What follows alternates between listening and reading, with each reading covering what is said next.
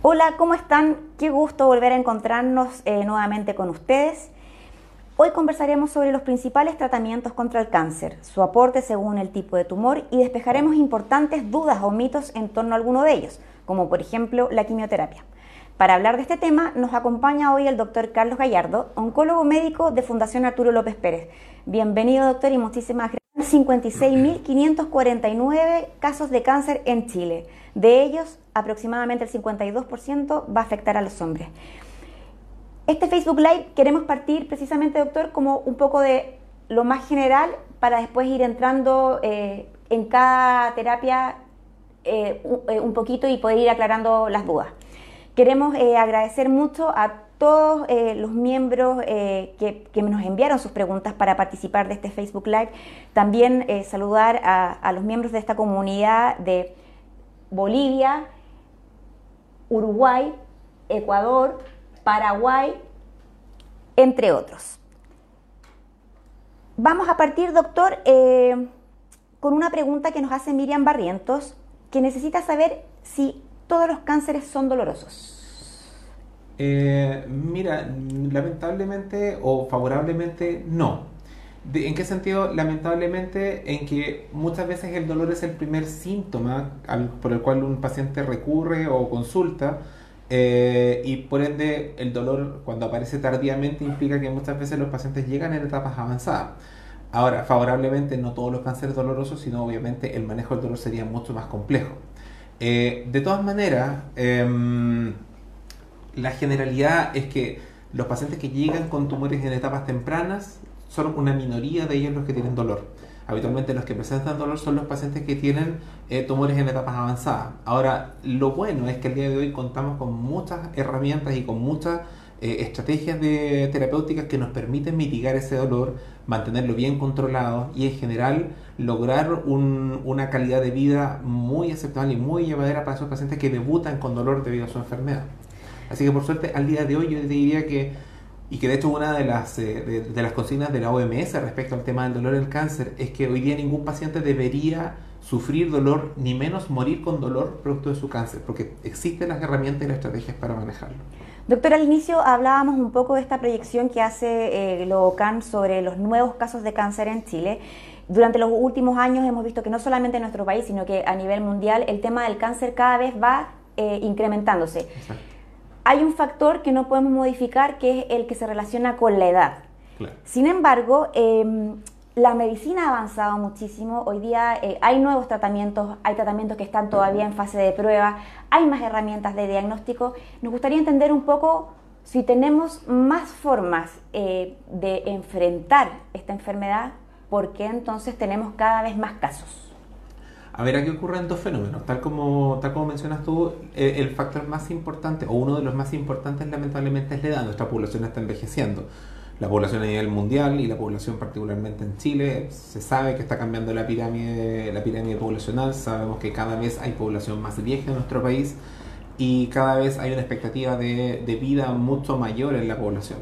Por tanto, ese factor es evidente y es el factor más uno de los factores más importantes para la aparición de más cáncer. La gente antes se moría de diarrea a los 30 años, hoy día esa gente ya no se muere de diarrea. La gente antiguamente, o sea, digamos, cada vez se muere menos de infarto porque hay más estrategias para mitigar el infarto, para tratarlo. Entonces la gente está llegando a más vieja y como está llegando a más vieja está apareciendo más cáncer. Y por otro lado, cada vez más vemos Además, conductas de riesgo que nos llevan a la aparición también de más incidencia de cáncer. Eh, lamentablemente, eh, Chile es uno de los países donde más se fuma, ¿ya? Y el tabaco es un factor de riesgo no solamente para el cáncer de pulmón, cáncer de pulmón, cáncer de laringe, cáncer gástrico, eh, cáncer cervicuterino, cáncer de vejiga, cáncer de riñón. Entonces, eh, suma y sigue el listado y lamentablemente no hasta el día de hoy no han habido así las mejores políticas para tratar de frenar este, este aumento, sobre todo en población joven. Hoy día la población joven fuma muchísimo. ¿ya? Em, y por otro lado, otras conductas que también son, eh, son de, de, mayor incidencia de cáncer, como por ejemplo eh, la obesidad. O sea, somos de los países más gordos de la OCDE. ¿ya? y el sedentarismo, somos de los países más sedentarios de la OCDE.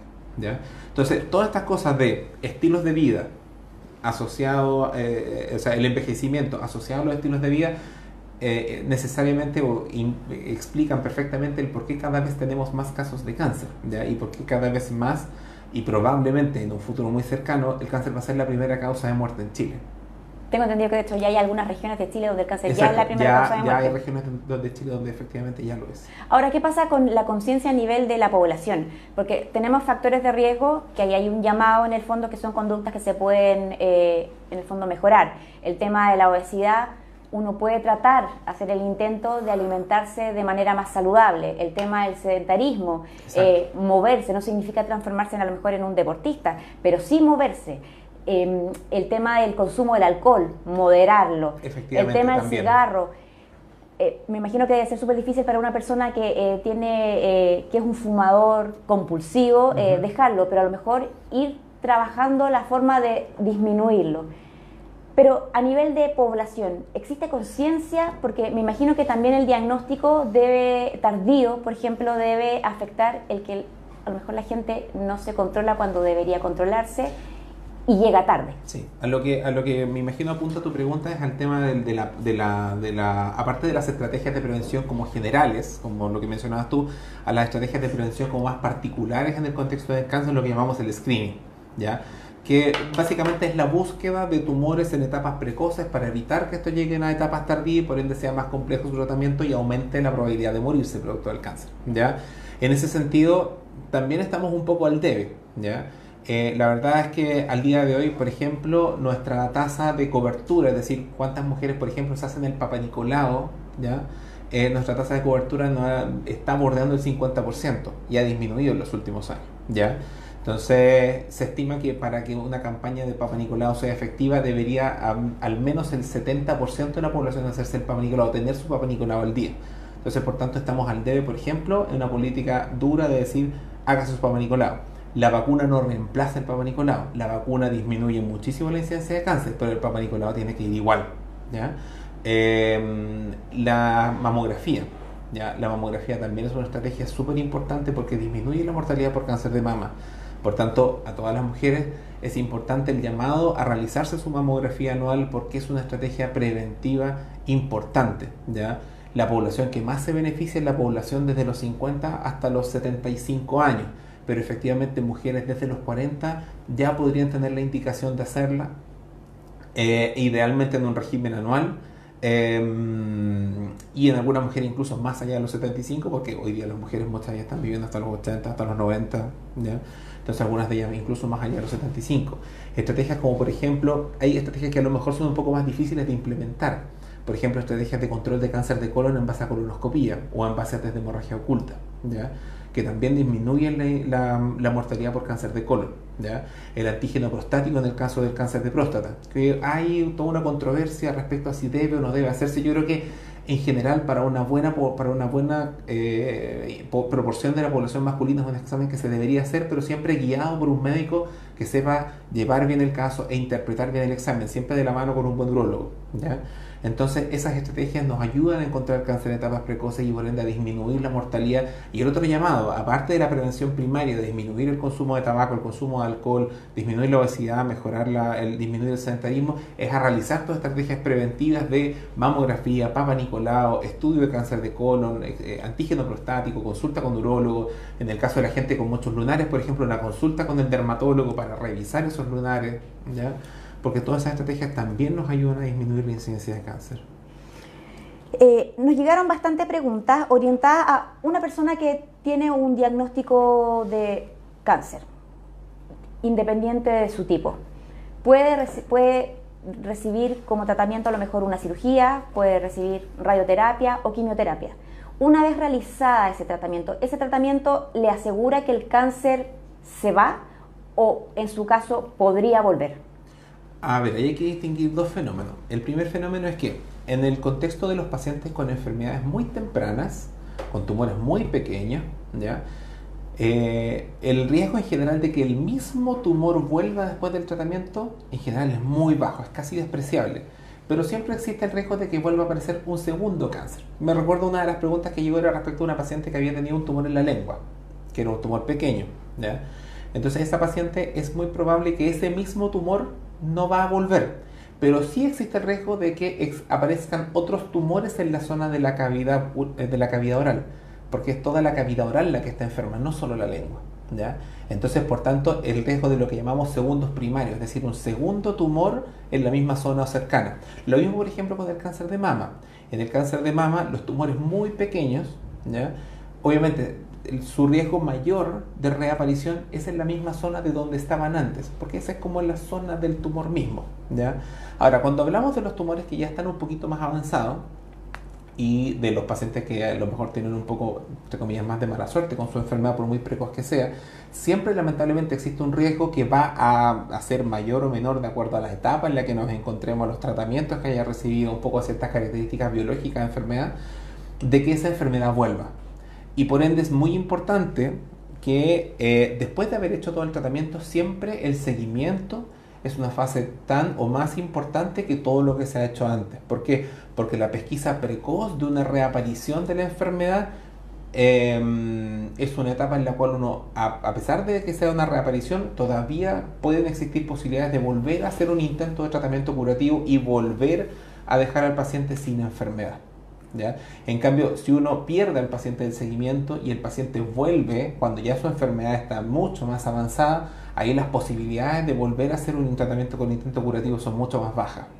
Entonces, en general, la, la, pesquisa precoz de la reaparición del tumor y por tanto el seguimiento médico y el seguimiento con imágenes o con exámenes de sangre que vaya haciendo su médico tratante es muy, muy importante, sobre todo en esos primeros 3 a 5 años después de la, de la enfermedad. Y obviamente no, no seguir con los mismos factores de riesgo. O sea, el paciente que, el paciente que se, se, operó de un cáncer de pulmón pequeño porque fumaba, evidentemente tiene que dejar de fumar. Eso es como súper evidente. El paciente que la señora del cáncer de lengua, si su cáncer estuvo asociado a cigarrillo, porque el cáncer de lengua se asocia a cigarrillo, dejar de fumar es la estrategia más importante para que no vuelva a aparecer su tumor. Entonces, modificar los, los factores de riesgo modificables y hacer el seguimiento según la planificación de su tratante. Lourdes Salazar eh, nos pregunta, eh, ¿por qué aquí en Chile no se hacen marcadores tumorales para el control? Y ahí, eh, además de la respuesta a esta pregunta, me gustaría pedirle si nos puede explicar qué es un marcador tumoral. Ya, súper. Es una súper buena pregunta. Mira, los marcadores tumorales básicamente consisten en que hay ciertos tumores, no todos los tumores tienen marcadores tumorales, sino que hay ciertos tumores que son capaces de secretar ciertas sustancias a la sangre, ¿ya? habitualmente sustancias de tipo proteica, proteína. ¿ya? Y esas proteínas pueden ser detectadas mediante un examen, una toma de muestra de sangre, y nos permite buscar qué pasa con ese marcador, si ese marcador está normal o está alto. Porque muchas veces lo que ocurre es que el aumento de este marcador en la sangre es una, es una señal indirecta de que eventualmente el tumor puede estar volviendo. ¿ya? Ahora, los marcadores tumorales son útiles en el seguimiento de ciertas patologías, ¿ya? no en todas. Donde está más demostrado su utilidad son cáncer de colon, probablemente, donde el famoso antígeno carcino embrionario lo vamos tomando constantemente a los pacientes durante su seguimiento, como va a buscar una recaída precoz, eh, o digamos, pesquisar precozmente una recaída y eh, en el cáncer de próstata, donde el famoso antígeno prostático nos sirve también para el seguimiento. Hay otros marcadores que se han usado clásicamente que al día de hoy su utilidad es más bien discutible. Por ejemplo, el CA125 en cáncer de ovario al día de hoy es mucho, eh, hay bastante cuestionamiento en, los grupos de expertos de si tiene mucho sentido su uso, porque en realidad lo que se ha visto es que cuando uno hace seguimiento con CA125, en realidad eso no tiene un impacto real en la sobrevida de los pacientes. Entonces hay mucho cuestionamiento si debe o no debe hacerse. La mayoría se sigue haciendo por una cosa de tradición, pero tampoco es una obligación hacerlo. Lo mismo pasa con un antígeno que se ocupaba tradicionalmente en cáncer de mama que se llama CA15-3, que se ocupaba tradicionalmente en cáncer de mama antiguamente cuando no teníamos tanta disponibilidad de imágenes, sobre todo de escáner Hoy día con la, disponibilidad mayor de exámenes de imágenes, eh, el CA15-3 ha perdido completamente su rol. Hoy día el seguimiento en este caso de estas pacientes es con, eh, con exámenes de imágenes. ¿ya? Entonces, los marcadores tienen su utilidad, sí la tienen, eh, en el seguimiento particularmente de pacientes. Su utilidad hoy día al diagnóstico, en general los marcadores no tienen utilidad al diagnóstico, salvo ocasiones muy excepcionales, por ejemplo, tumores de testículo Em, y su utilidad siempre es importante ir viéndolo en el contexto del resto del paciente. O sea, no solo porque yo me porque mi antígeno empieza a subir en la sangre, eso es sí o sí un cáncer. ¿Por qué? Porque hay muchas otras condiciones que no son cáncer que pueden hacer elevar los marcadores. Entonces ahí también es importante que no tomar marcadores porque sí, sino siempre guiado en el contexto de, una clínica que me indique algo. Lucía Castillo em, nos comenta que su hermana superó un cáncer de ovario y pasaron seis meses hasta que le encontraron una lesión en el hígado. Le gustaría que la orientáramos si esa lesión podría estar relacionada por en el cáncer de ovario. Ya, perfecto. Eh, el cáncer de ovario típicamente su, su, forma de diseminación, su forma de, de, de, la forma en que aparecen las metástasis, son metástasis entre comillas como que caen del ovario y se van a instalar en lo que llamamos el peritoneo, que es como esta especie de membranita que recubre todas las tripitas del abdomen por dentro. Justamente el hígado está por fuera, cubierto por una, por una membranita que también es peritoneo entonces muchas veces puede ocurrir que cuando el, tumor de ovario regresa, regresa en la superficie del peritoneo, en la superficie y en este caso del peritoneo del hígado, o sea, se ve como en el hígado, pero en realidad está como fuera, como, como entre comillas en la cápsula del hígado, ¿ya? Entonces es un sitio relativamente frecuente de reaparición del tumor. Ahora, es importante que si ella tenía un tumor del ovario y existe una sospecha de que pudiese tratarse de otro tipo de tumor distinto, porque a veces las imágenes muchas veces nos ayudan a hacer el diagnóstico, pero a veces la imagen no es concluyente. Dice, podría ser esto, pero podría ser lo otro. En esos casos siempre es mejor dudar, hacer una biopsia, estar 100% seguro de que se trate de una reaparición de un cáncer de ovario y en ese contexto tratar según lo que diga la biopsia. Si la imagen es muy concluyente, sí lamentablemente podría tratarse una reaparición del tumor de ovario y en esos casos tendría que ser sometida al tratamiento que el equipo que la esté tratando estime conveniente, que puede ser una nueva cirugía, eventualmente quimioterapia. Ahí hay que analizar el caso ya con un poco más de detalle, ya con más, más elementos en la mano. Queremos recordarles a todos nuestros amigos eh, y amigas que forman parte de esta comunidad que este tipo de instancias eh, se generan como una forma de apoyar la educación en torno a las enfermedades eh, eh, oncológicas y también de orientación y que nunca deben ser tomadas como una consulta médica, que siempre ante cualquier duda eh, o, ante cualquier señal que les pueda parecer raro es recomendable que visiten a un médico tratante directamente. Ivonne Quesada nos pregunta qué probabilidad de tener cáncer existe en una familia donde hay de tres hermanas, una fallecida por cáncer de mama, papá por cáncer de hígado con metástasis sin síntomas hasta el diagnóstico y mamá por melanoma al dedo pulgar. Ya. Eh, bueno, obviamente que todos los antecedentes familiares son importantes y en el fondo tener el antecedente de un familiar, sobre todo un familiar de primer grado con un cáncer, lamentablemente aumenta mi riesgo de tener cáncer, independiente del sitio que sea. Existen asociaciones desde el punto de vista genético entre, por ejemplo, melanoma y cáncer de mama, mutaciones de ciertos genes que en realidad eh, un poco no creo que no viene el caso empezar a, explicar. Quizás lo más importante en esas situaciones cuando un paciente tiene una alta carga genética, es decir, donde hay muchos familiares con cáncer, es em, hacerse asesorar por, eh, un, por un equipo de asesoramiento genético oncológico. Por ejemplo, acá en la FAP hay un equipo de asesoramiento genético oncológico, yo sé que hay otros centros que también lo tienen, ¿ya?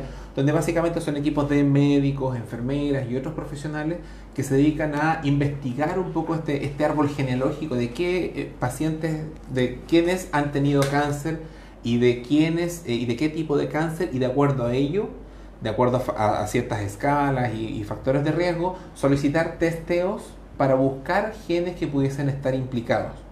¿Por qué es importante esto? Porque, por dos cosas. Uno, a veces esos genes, o digamos esas alteraciones genéticas, pueden cambiar el manejo de un paciente que ya ha tenido cáncer, en el sentido de cambiar la forma de seguimiento, ¿ya? Ah, después del tratamiento pueden cambiar la forma en que estoy tratando el cáncer en ese momento, ofrecer terapias que son distintas que si no tuviera y por otro lado, el otro importante es la información para la familia. O sea, si yo detecto un gen mutado en una persona, es importante testear a sus familiares de primer grado, porque si ellos también tienen esa mutación, ellos deberían someterse a cierta búsqueda dirigida de, em, de tumores que es distinta de la población general. Entonces, la recomendación para ella sería que idealmente pida una, una hora en alguna unidad de asesoramiento genético de manera de poder ser guiada mejor en este, en este camino a la búsqueda de si efectivamente existe o no existe una asociación entre todos estos tumores que ella refiere que han habido.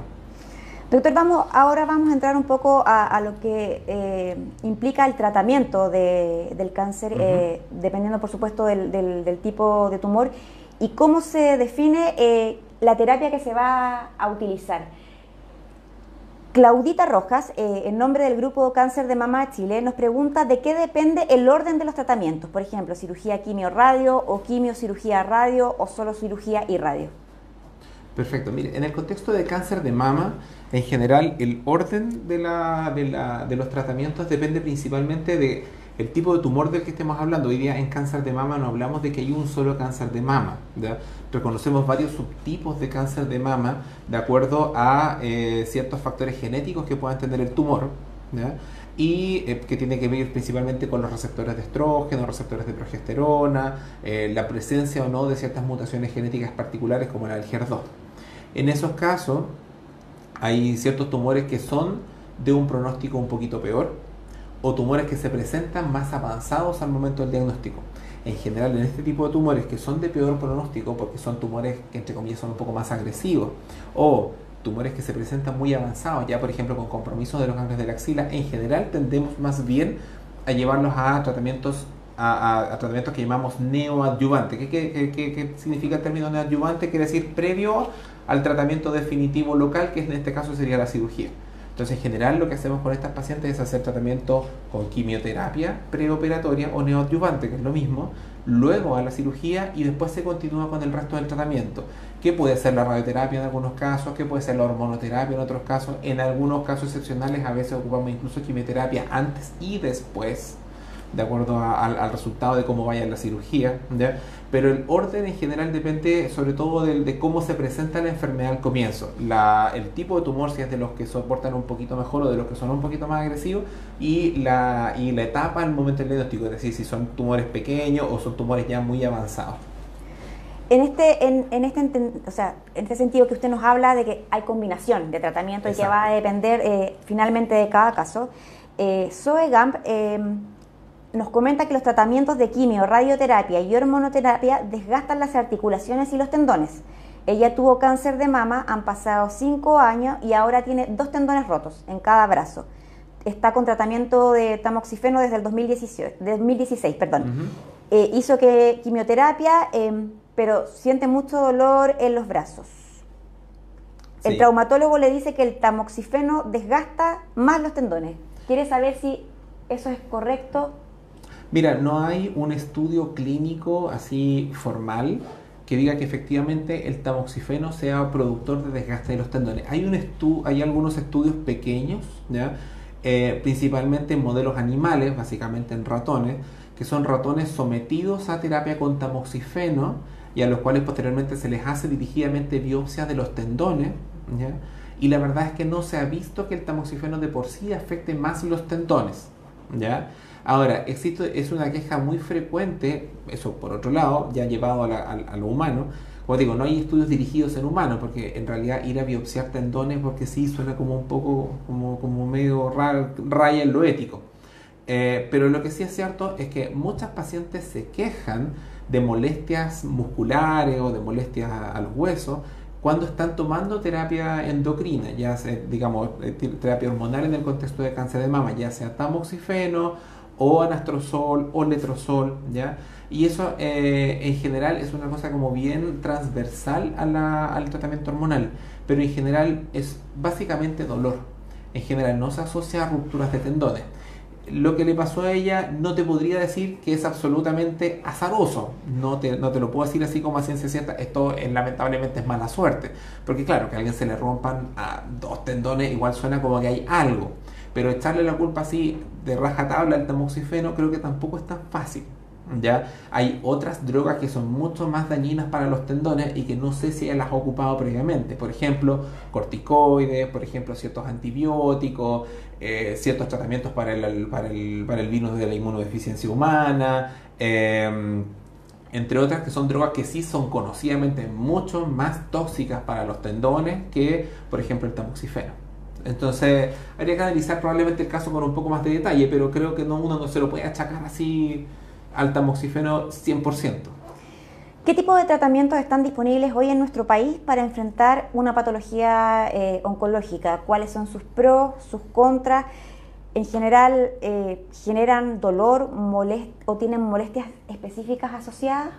Mira, yo te diría que al día de hoy en Chile contamos con casi todas las estrategias terapéuticas que uno podría considerar como estándar de tratamiento en el mundo. ¿ya? Por suerte, la tecnología en Chile eh, no está mucho más atrás de lo que está la tecnología en centros europeos de referencia o en Estados Unidos.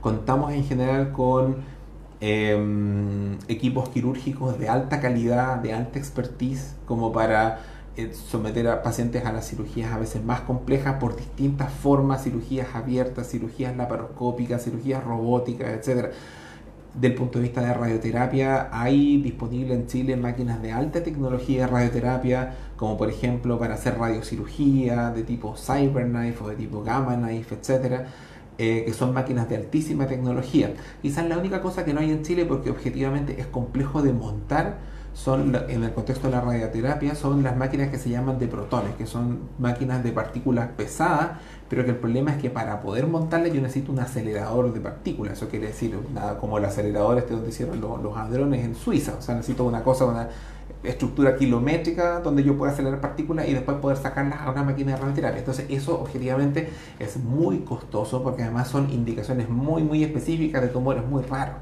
Entonces es probablemente muy poco costo efectivo montar una máquina así en Chile. Es mucho más práctico intentar, no sé, montar una máquina en alguna parte, por ejemplo, de Brasil y que todos los pacientes del cono sur se vayan a tratar por esa cosa rara ahí para juntar pacientes y que valga la pena montar una máquina de ese calibre. Desde el punto de vista, por ejemplo, de quimioterapia, yo te diría que contamos con la gran mayoría de las drogas que al día de hoy se considera como estándar de tratamiento en el mundo. Eh, quizás la única cosa en la que estamos al debe ahí es que hoy día en otras partes del mundo hay muchos más estudios clínicos de drogas nuevas que acá en Chile. A pesar de eso, Chile es uno de los países que eh, tiene más producción y tiene más eh, estudios clínicos dentro del cono sur, pero eso no se compara obviamente con países europeos o con Estados Unidos, nuestro volumen de estudios clínicos es mucho más pequeño, por tanto estamos probando menos drogas nuevas que otros países. ¿ya? Eh, pero, y el punto de vista de material humano, yo diría que en Chile contamos con profesionales de altísima capacidad. No solamente en FAL, yo te diría que en la gran mayoría de los centros, la mayoría de los profesionales están muy bien formados porque el nivel de formación de la medicina chilena es muy bueno y el nivel de formación de los centros formadores de estos especialistas en oncología es muy bueno en forma transversal. ¿ya? Entonces, eh, yo te diría que en general, desde el punto de vista tecnológico, desde el punto de vista de, de capital humano, estamos muy bien Quizás lo que hay que corregir es un poco la distribución, que haya más gente en la parte pública, que haya más disponibilidad de máquinas de radioterapia en la parte pública, que haya más disponibilidad de pabellones quirúrgicos para que los pacientes se puedan operar en la parte pública. Por eso, a eso me refiero, que de, todas esas cosas tienen que ver justamente con acceso. Con que en la medida en que haya un cirujano que tenga un pabellón, va a haber acceso a pabellón en la medida en que hay una máquina de radioterapia, van a haber más radioterapeutas y por ende va a haber más acceso a radioterapia. En la medida en que haya más oncólogos médicos, va a haber más posibilidades de quimioterapia, que hayan salones y sillones de quimioterapia. ¿ya? Entonces también tiene que ver un poco con el acceso. Desde el punto de vista tecnológico estamos muy bien. Lo que hay que modificar un poco el acceso, sobre todo en la parte pública. Me quiero detener un poquito en el tema de la quimioterapia, em, porque es, un tratamiento que de por sí genera muchas dudas, eh, está asociada a mitos también. Eh, que nos gustaría aclarar y después eh, entrar en otros tipos de tratamiento, porque hasta ahora hablamos de la cirugía y la quimioterapia, pero nos falta la inmunoterapia, la hormonoterapia y la radioterapia, entre otros. En el caso de la quimioterapia, ¿cómo se decide el tipo, el tipo de quimioterapia que se le aplica a un paciente? Porque existe la creencia que cuando uno, cuando un médico a uno le dice que hay que apostar por el tratamiento de quimioterapia, le van a aplicar el mismo tratamiento que se lo aplican a todos los pacientes. ¿Eso es tan así? No, no, eso no es tan así. Eso no es tan así. O sea, dependiendo del origen del cáncer, digamos, del tipo de tumor del cual estamos hablando, dependiendo de la etapa del tumor de la cual estemos hablando, dependiendo de las características propias del paciente, de cuál es en, en, ese momento cómo está funcionando su riñón, cómo está funcionando su hígado, cómo está la reserva de su médula ósea, ¿ya? Son muchos factores, las condiciones generales del paciente, las condiciones de acceso mío, o sea, digamos, como médico tratante, qué, drogas tengo para poder ocupar en el paciente. O sea, todas esas cosas entran en, juego a la hora de decidir qué tratamiento voy a usar. no todos los tratamientos de quimioterapia para todos los pacientes son iguales. Una pregunta súper típica, pero es que a mi vecina le hicieron quimio y ella sí se quedó, ella sí se le cayó el pelo. Pero es que su quimio es distinta. Su quimio no bota el pelo. ¿ya? Es el ejemplo más, más claro. No todas las quimios botan el pelo, por ende, no todas las quimios son exactamente iguales. Y para la misma paciente, para la misma paciente a veces hay más de una alternativa. Y uno puede elegir la alternativa que más se acomode a un perfil de toxicidades que a uno le gusta manejar o que al paciente le hace sentir más cómodo. Hay pacientes que prefieren tener un poco, de náusea, un poco más de náuseas, pero que no se les caiga el pelo. Hay pacientes, por un lado, que en realidad el pelo les da lo mismo, pero no quieren tener diarrea, definitivamente. Entonces, también hay acomodos, también un poco de acuerdo a la situación del paciente, a su gusto. Cuando hay más de una opción, uno sí o sí tiene que planteárselo al paciente. Mire, tenemos esta estrategia.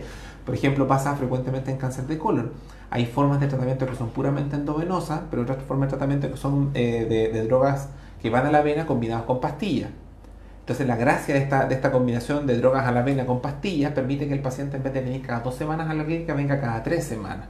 Entonces para un paciente que es de fuera de Santiago, en el caso de por ejemplo de la, de la fundación, eh, le facilita mucho las cosas porque tienen que venir muchas menos veces al, al, tratamiento. Entonces todos esos acomodos y todas esas cosas hay que tenerlas y considerarlas a la hora de tomar la decisión respecto a la quimio. En suma, no todas las quimios son iguales y no todos los pacientes requieren o sea, se aplica según la realidad de cada paciente. exactamente. Gabriela Bora y Elsie Viriones nos pregunta si es verdad que la quimio mata células buenas y malas en el organismo. Sí y no. ¿Ya? O sea, a ver, es cierto que la quimioterapia afecta a todas las células que en ese momento estén reproduciéndose, en el fondo, células que en ese momento se estén duplicando todas se van a ver afectadas, porque en general la mayoría de las quimioterapias de una u otra forma afectan el, lo que llamamos el ciclo, el ciclo de replicación de las células, la forma en que la célula mm, genera nuevo material genético y después se transforma de una a dos células. ¿Ya? Lo que pasa es que las células sanas en general son capaces de tolerar este daño y claro, caen en un periodo en que detienen su crecimiento, pero posteriormente, recuperadas del daño, vuelven a crecer normalmente. En cambio, las células tumorales, al tener estos mecanismos que les permiten, eh, digamos, ah, ser, digamos, tolerar este daño, al, estos, estos, mecanismos en general están dañados y por tanto eh, es mucho más fácil que estas células, en vez de volver a la normalidad, entre comillas, y seguir replicándose y seguir creciendo, más bien tiendan a destruirse y a morirse. ¿ya?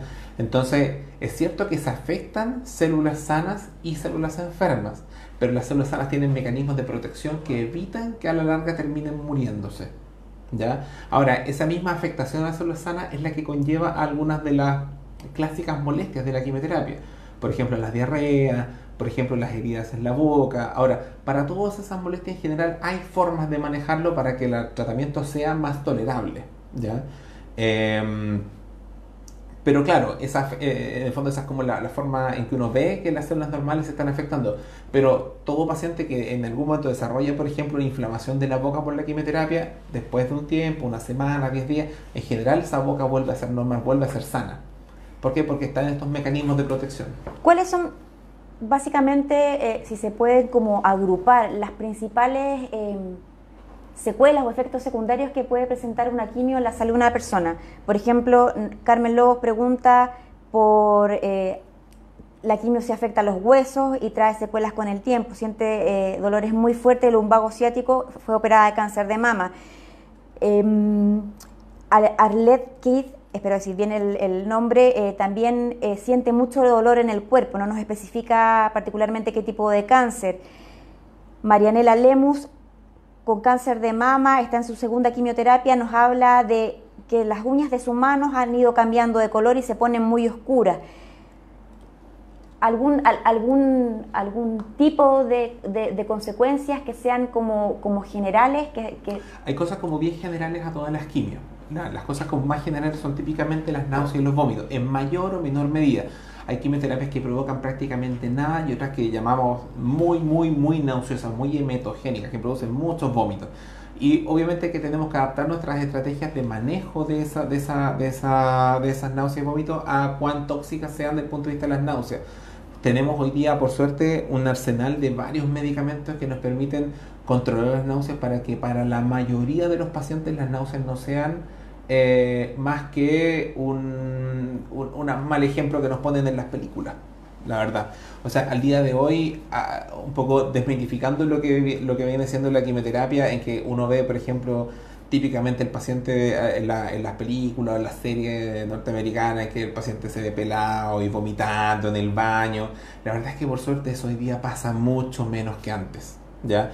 Porque cortamos con muchas mejores estrategias de manejo para evitar esas molestias, ¿ya? Con muchas estrategias, particularmente desde el punto de vista farmacológico con mejores medicamentos para evitar las náuseas. Entonces, hoy día eso de que el paciente se ve vomitando y flaco, eh, así como demasiado en los huesos, la verdad es que por suerte al día de hoy son los menos pacientes. De hecho, si tú me preguntas a mí, hoy día la mayoría de los pacientes suben de peso durante la quimio, no bajan.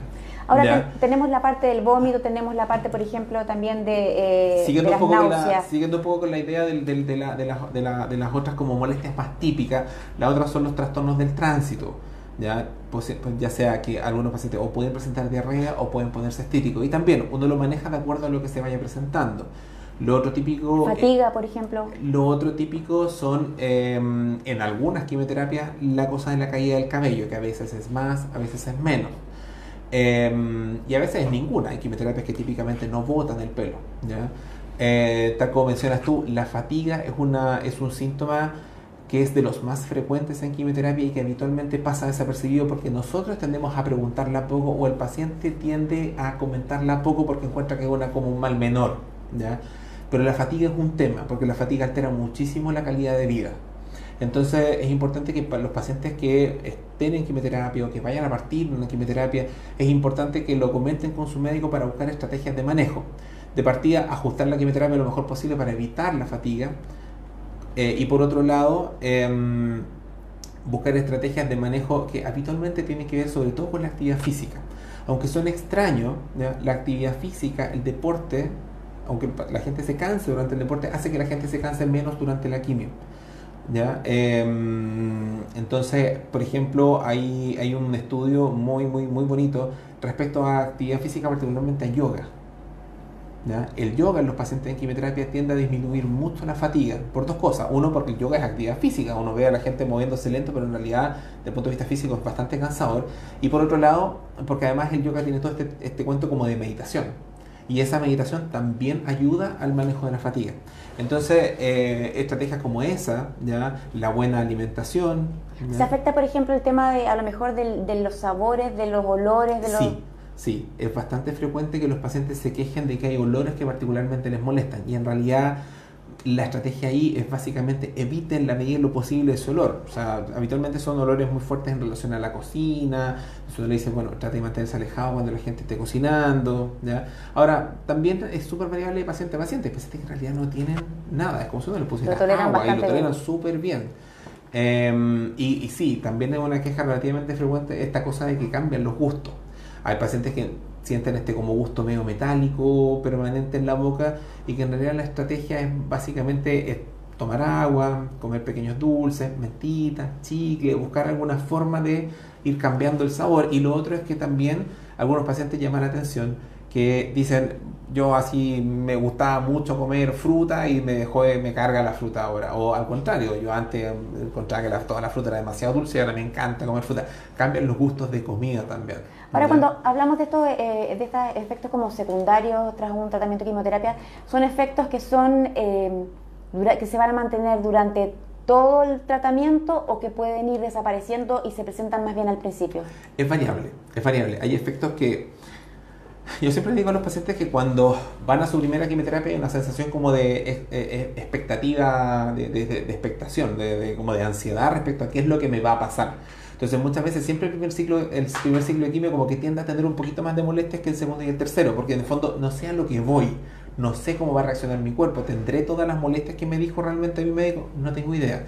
Entonces hay un poco como de, como de, como de susto. Cuando ella más o menos ubica cómo se está aportando la quimio en mí, ya voy más tranquilo, ya sea lo que voy. Y como ya conozco, ya mi médico pudo ajustar el tratamiento para manejar las cosas que se presentaron de forma más importante. Y por otro lado, hay toxicidades que eh, eso por un lado, entonces hay toxicidades que tienden a presentarse más en el primero que en los siguientes ciclos. Sin embargo, hay otras toxicidades que lamentablemente se llaman toxicidades acumulativas, ¿ya? que van ocurriendo en la medida en que va ocurriendo la quimioterapia. Por ejemplo, justamente esta sensación de fatiga tiende a ser un poquito más acumulativa y puede ir aumentando con el correr de los ciclos de quimio.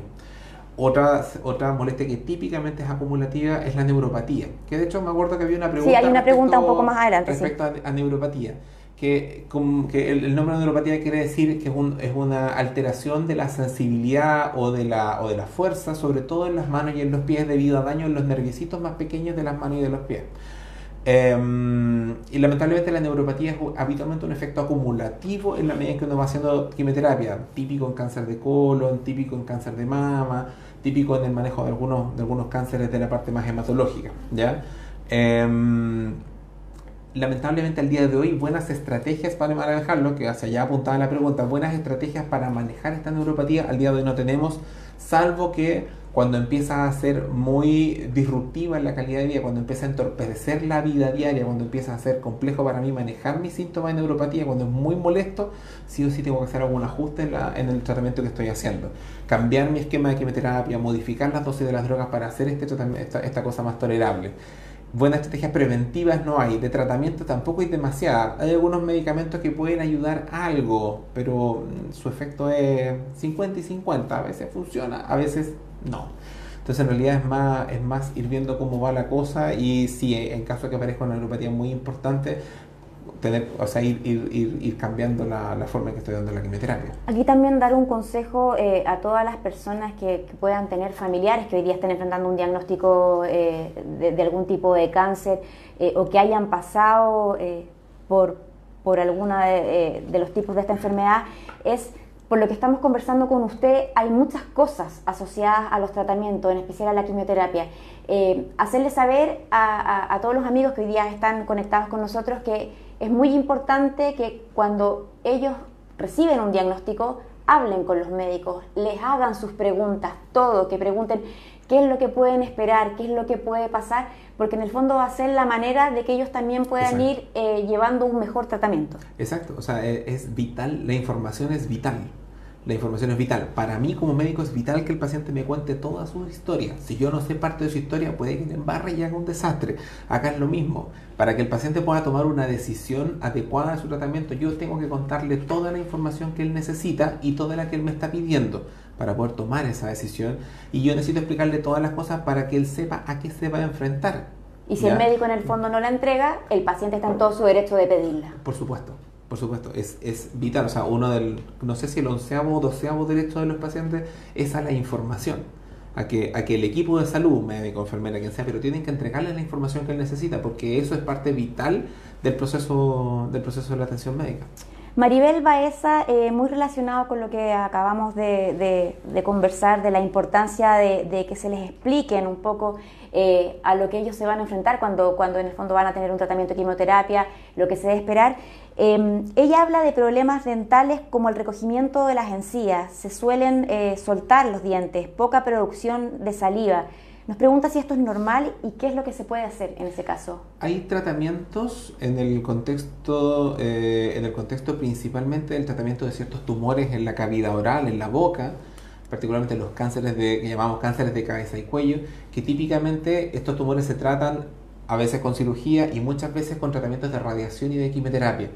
Cuando hay radiación sobre la zona de la, sobre la, zona de la cabeza y el cuello, típicamente se producen muchos de los síntomas que ella está comentando, la resequedad, el, recogimiento de las encías, secundario a eso a veces también viene la pérdida de, piezas dentales, la falta de saliva, la alteración del gusto, ¿ya?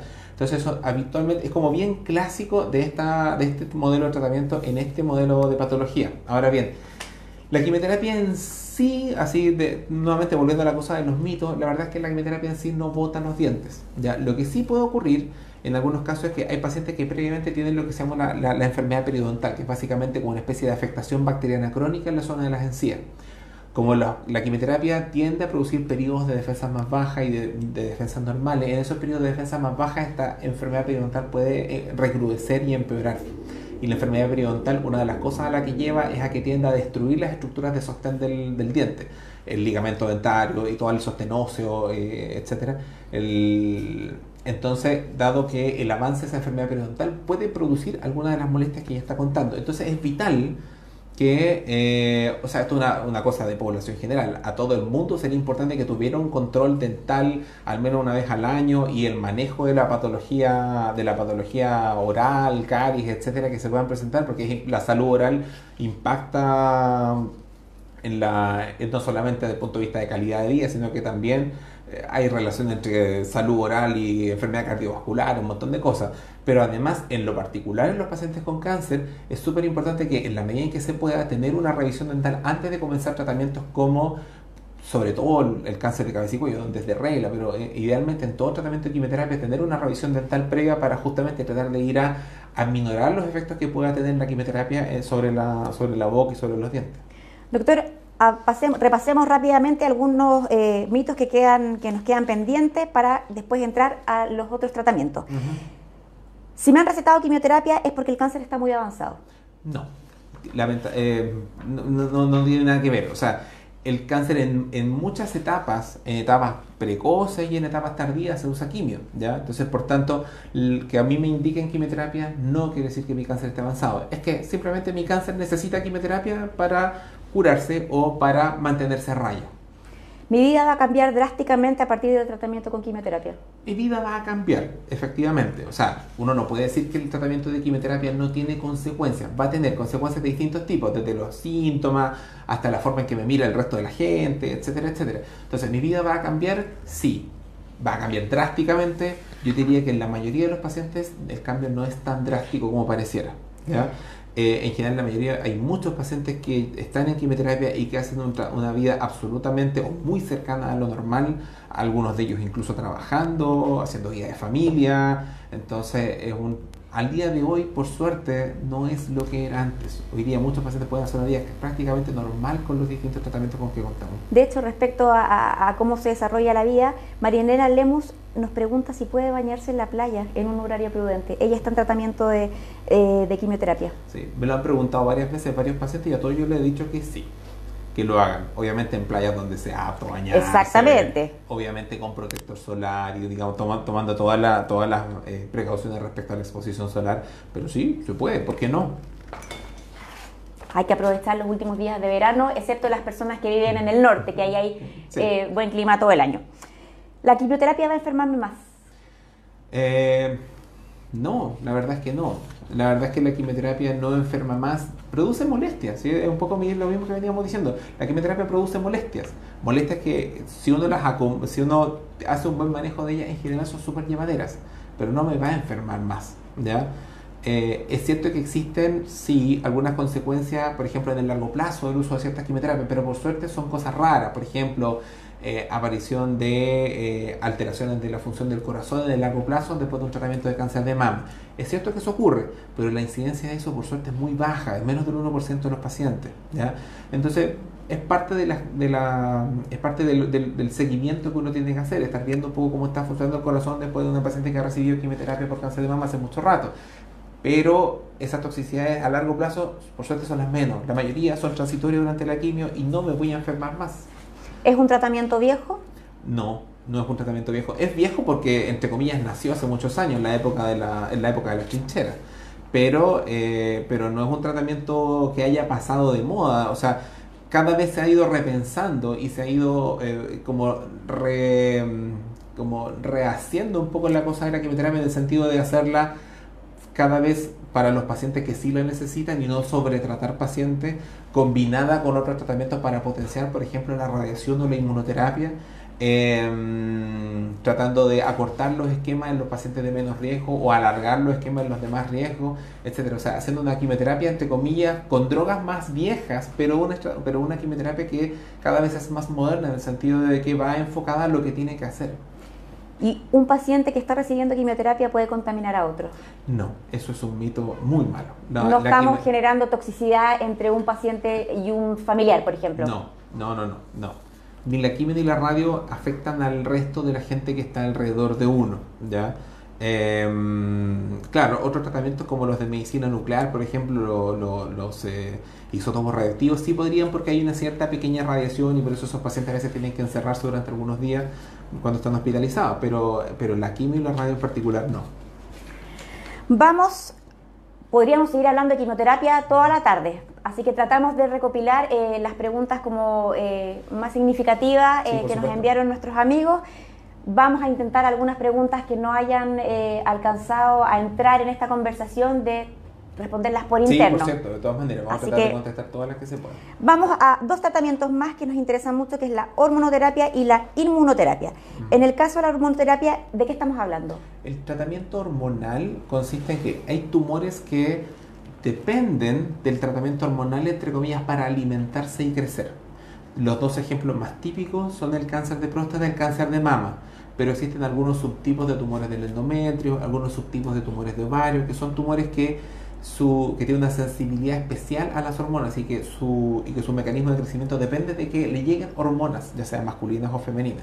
En este caso lo que hacemos con la hormonoterapia, a pesar de que suena como que fuera una hormona, pero en realidad lo que hacemos es bloquear el flujo de hormonas al tumor de manera que, dado que el tumor necesita crecer en base a las hormonas y se queda sin su alimento, lo que hacemos es que el tumor, entre comillas, como que se detiene o comienza a achicarse porque ya no está recibiendo ese alimento que eran las hormonas. Hay distintas formas de bloquearlo. Bloquearlo a nivel de la producción de las hormonas normales por el cuerpo o de la forma en que las hormonas actúan a nivel del tumor, es decir, en, la, digamos, en la producción o en el blanco. ¿ya? Pero todas básicamente trabajan bajo ese concepto, el de, el de evitar que los tumores que necesitan hormonas vuelvan a crecer porque le quito ese alimento de hormonas. Claudita Rojas, eh, en nombre del Grupo de Cáncer de Mama Chile, nos pregunta el uso, del tamoxifeno en cánceres hormonales se da para 5 y 10 años. ¿Y en qué está la diferencia? Esa es una pregunta casi para oncólogo. Eh, lo que pasa es que hay, un estudio, hay dos estudios. Uno es el estudio Atlas y otro es el estudio Atom, que demostraron que prolongar el tratamiento con tamoxifeno de 5 a 10 años disminuye la posibilidad de que el tumor vuelva y por ende disminuye la mortalidad por cáncer de mama. ¿ya? Entonces al día de hoy lo que hacemos en general es que a las pacientes que tienen eh, indicación de tamoxifeno y que están tolerando muy bien el tratamiento, tratamos de llevarlas ojalá a 10 años, ¿ya? Para justamente eso, disminuir el riesgo de reaparición de tumor de mama, ya sea en la misma mama o en alguna otra parte, y por ende para disminuir su mortalidad por cáncer de mama, ¿ya? Em, ahora esa es la tendencia general. Ahora, hay subgrupos que no necesitan, pero eso ya es un poco más hilar más fino, que hay subgrupos de pacientes de muy bajo riesgo que a lo mejor no necesitan 10 años. Pero yo diría que al día de hoy, para la mayoría de las pacientes, lo ideal sería hacer 10. Manuel Tavilo eh, comenta que tiene cáncer prostático y pregunta si la hormonoterapia tiene algunas consecuencias para el organismo. Eh, sí, efectivamente. Al igual que todos los tratamientos médicos y particularmente en oncología, la hormonoterapia también tiene consecuencias. Probablemente las más conocidas son los, los famosos bochornos, ¿ya? que tanto mujeres con que tanto las mujeres experimentan cuando su propia reserva de, su propia reserva de hormonas se acaba en la menopausia, pero más todavía cuando ocupamos medicamentos para frenar su producción hormonal aparecen los bochornos. En los hombres, cuando ocupamos tratamiento hormonal para el cáncer de próstata también pueden aparecer bochornos. Otra cosa típica es que aumenta la, como que tiende a disminuir un poco la masa muscular y aumentar un poquito la masa adiposa, la masa grasa. Em, típicamente la mayoría de los pacientes resienten desde el punto de vista como de su energía, porque la energía vital también depende de mis hormonas, de las hormonas sexuales. Entonces, tanto hombres como mujeres experimentan una cosa como de un poquito más de decaimiento, ¿ya? Y otra cosa bastante típica son las alteraciones eh, neurocognitivas. ¿A qué me refiero con esto? Que muchos pacientes se quejan que como que ya andan más lentos, tienen problemas de memoria, como que antes sumaban así en el aire y ahora tienen que usar calculadora para sumar 2 más 2. Eh, ¿Por qué? Porque nuestro cerebro también se nutre de hormonas. ¿ya? Entonces, al cortar el influjo de hormonas al cerebro también se alteran algunas de estas cosas. Y en realidad, claro, el manejo es más bien como de ir ayudándose con, ir, supliendo con algunas estrategias, con, algunas estrategias cognitivas el, tema de, los de los problemas cerebrales. Ahora, de las cosas que pueden traer más consecuencias, así como más tangibles, es que en general todos los tratamientos hormonales, o la mayoría de ellos, pueden tener, eh, conllevar a la pérdida de masa ósea, ¿ya? a la pérdida de calcio de los huesos y por tanto al mayor riesgo de fractura. Entonces es importante que para la mayoría de los pacientes que toman tratamientos hormonales... ¿Se refuerce el calcio? Exactamente, la mayoría de los pacientes que toman tratamientos hormonales deben consumir además calcio y debe hacerse idealmente cada dos o cada tres años un examen que llamamos de densitometría que es para ver cuánto calcio hay realmente en los huesos y saber si es que se necesita alguna otra estrategia para evitar más pérdida de calcio y por ende más riesgo de fractura. Ahí también es muy importante el papel que juega la vitamina D, que es la que finalmente fija el calcio. De hecho, hoy día es de regla que a la mayoría de los pacientes les medimos niveles de vitamina D y tratamos de darle vitamina D para que esos niveles lleguen a la normalidad para justamente también evitar la pérdida de masa ósea. Vamos a la inmunoterapia, un, un, tratamiento que ha sido como bastante revolucionario, que ha mostrado muy buenos resultados en ciertos tipos de cáncer, pero que todavía no es generalizado y sigue en estudio, tengo entendido. Lo que pasa es que, a ver, la, así como partiendo de, la base, la inmunoterapia al día de hoy, la inmunoterapia que ha demostrado ser útil y que ha demostrado disminuir la mortalidad en varios tipos de tumores, es una inmunoterapia que consiste, entre comillas, como en sacarle, quitarle el freno al sistema inmune. De manera que si yo le quito el freno, el sistema inmune va a ir a él mismo encargarse del tumor y atacarlo y controlarlo, achicarlo, hacerlo desaparecer. ¿ya? Ahora, em, al día de hoy, la inmunoterapia es el estándar de tratamiento en algunas patologías. Por ejemplo, el estándar de uno de los estándares de tratamiento en melanoma, la inmunoterapia. Para ciertos subgrupos de cáncer de pulmón es la mejor estrategia de entrada la inmunoterapia para ciertos subgrupos de pacientes con cáncer de vejiga, inmunoterapia. Cáncer de riñón, inmunoterapia. Entonces, pero en general para subgrupos seleccionados. ¿ya? La inmunoterapia no es para todos, definitivamente no, porque hay tumores que típicamente no son tan sensibles a la inmunoterapia. Por ejemplo, para la mayoría de los cánceres de mama, la inmunoterapia al día de hoy no funciona. Entonces, para eso tenemos toda esta otra estrategia, el tratamiento hormonal, la quimio, la cirugía, la radio, pero hay un subgrupo de pacientes con cáncer de mama en los cuales sí funciona, muy seleccionado. Eh, por ejemplo, para la mm, mayoría de los pacientes con cáncer de colon o con la mayoría de los pacientes con cáncer gástrico u otros tumores digestivos, la inmunoterapia no funciona. Pero hay más o menos un 5% de pacientes que tienen una mutación genética especial que la podemos estudiar, la podemos buscar y que para, eso, para ese subgrupo la inmunoterapia funciona particularmente muy bien. Y es la estrategia de tratamiento ideal. Entonces, ¿la inmunoterapia es para todos? No. Es una excelente estrategia de tratamiento, es muy, una muy buena herramienta, un tratamiento que en general tiene pocas toxicidades, que se tolera muy bien, que es muy fácil de administrar. Quizás su mayor toxicidad es el tema económico, porque lamentablemente son tratamientos de alto costo, pero que en el grupo seleccionado de pacientes donde sabemos que funciona, funciona particularmente muy bien. Entonces es importante que, sí, que informarse o sea, si, si, si, yo tengo una, si yo tengo un tumor que potencialmente puede ser subsidiario de inmunoterapia, preguntar. En el peor de los casos, no, no se pierde nada con preguntar. María Vigo nos pregunta si las ampollas de trastuzumab dejan consecuencias. Ah, ya, lo que pasa es que al día de hoy el trastuzumab hay dos formas de administrarlo. Una que es directamente a la vena o a través del catéter, del, del catéter de quimioterapia que tienen los pacientes, y otra forma es, subcutáneo, es decir, con pequeñas inyecciones como similares a las inyecciones de la insulina. La verdad es que en general toxicidades a largo plazo conocidas del trastuzumab, ninguna.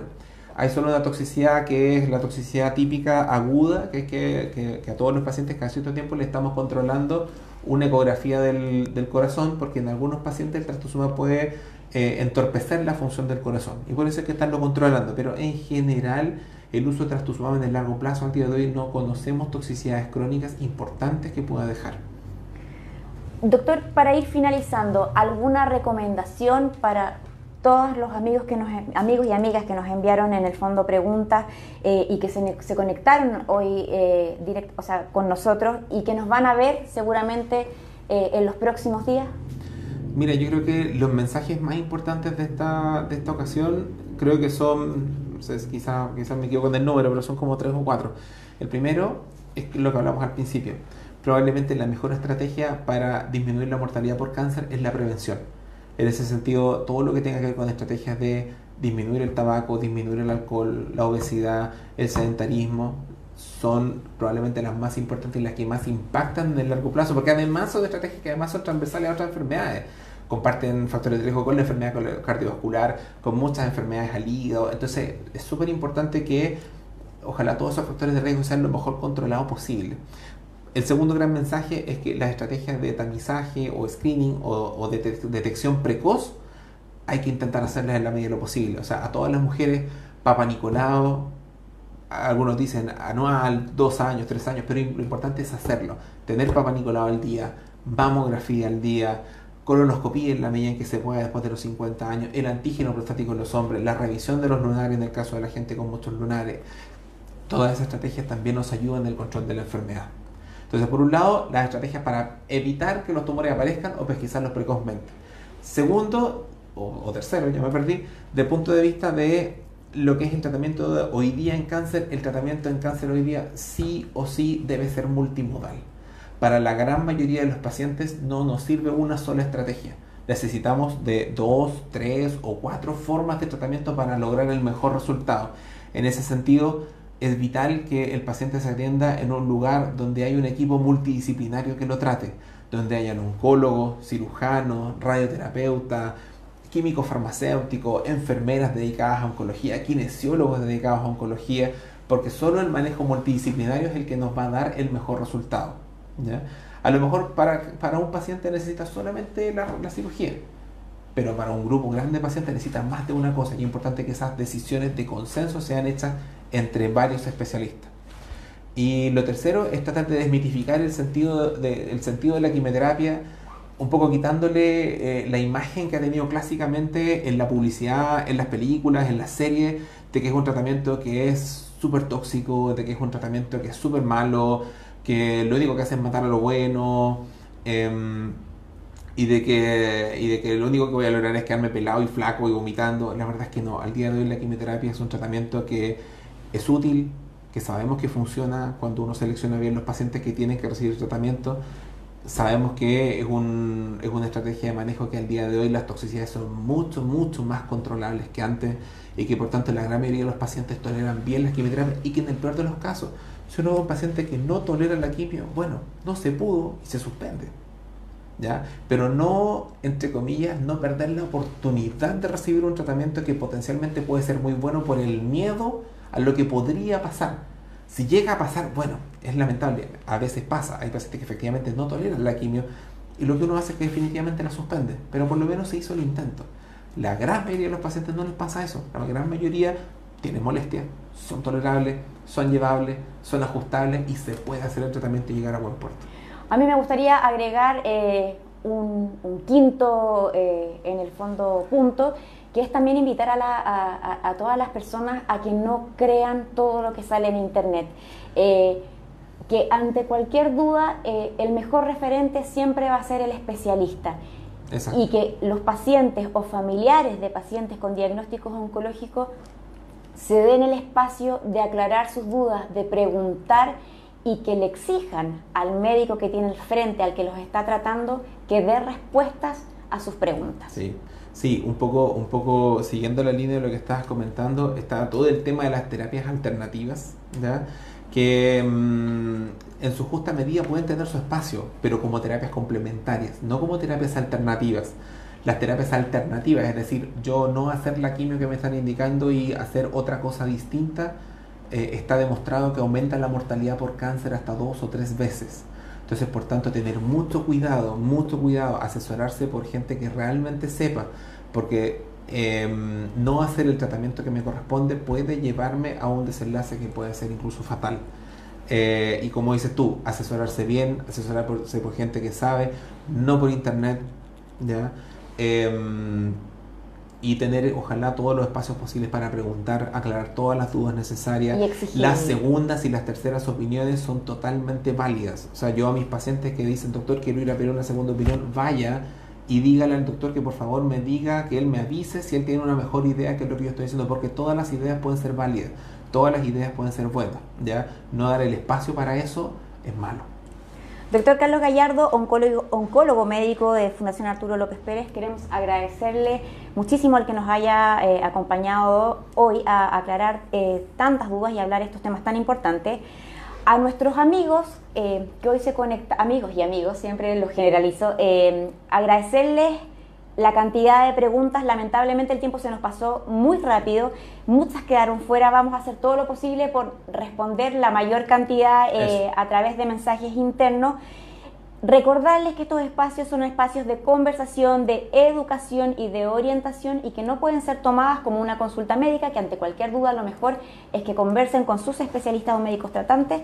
Desearles un excelente fin de semana y dejarlos invitados desde ya a que nos acompañen en un próximo Facebook Live que les iremos informando a través de esta misma eh, vía. Que tengan un muy buen término de semana. Hasta pronto. Gracias, doctor. Chao. muchas gracias a ustedes por la invitación y espero de verdad haber podido aclarar las mayores dudas y como dice como dice el Kene, las preguntas que no vamos a intentar contestarlas todas las medidas de lo posible por otros mensajes. Y nuevamente muchas gracias por la invitación. Gracias por compartir con nosotros. Chao, chao amigos. Chao.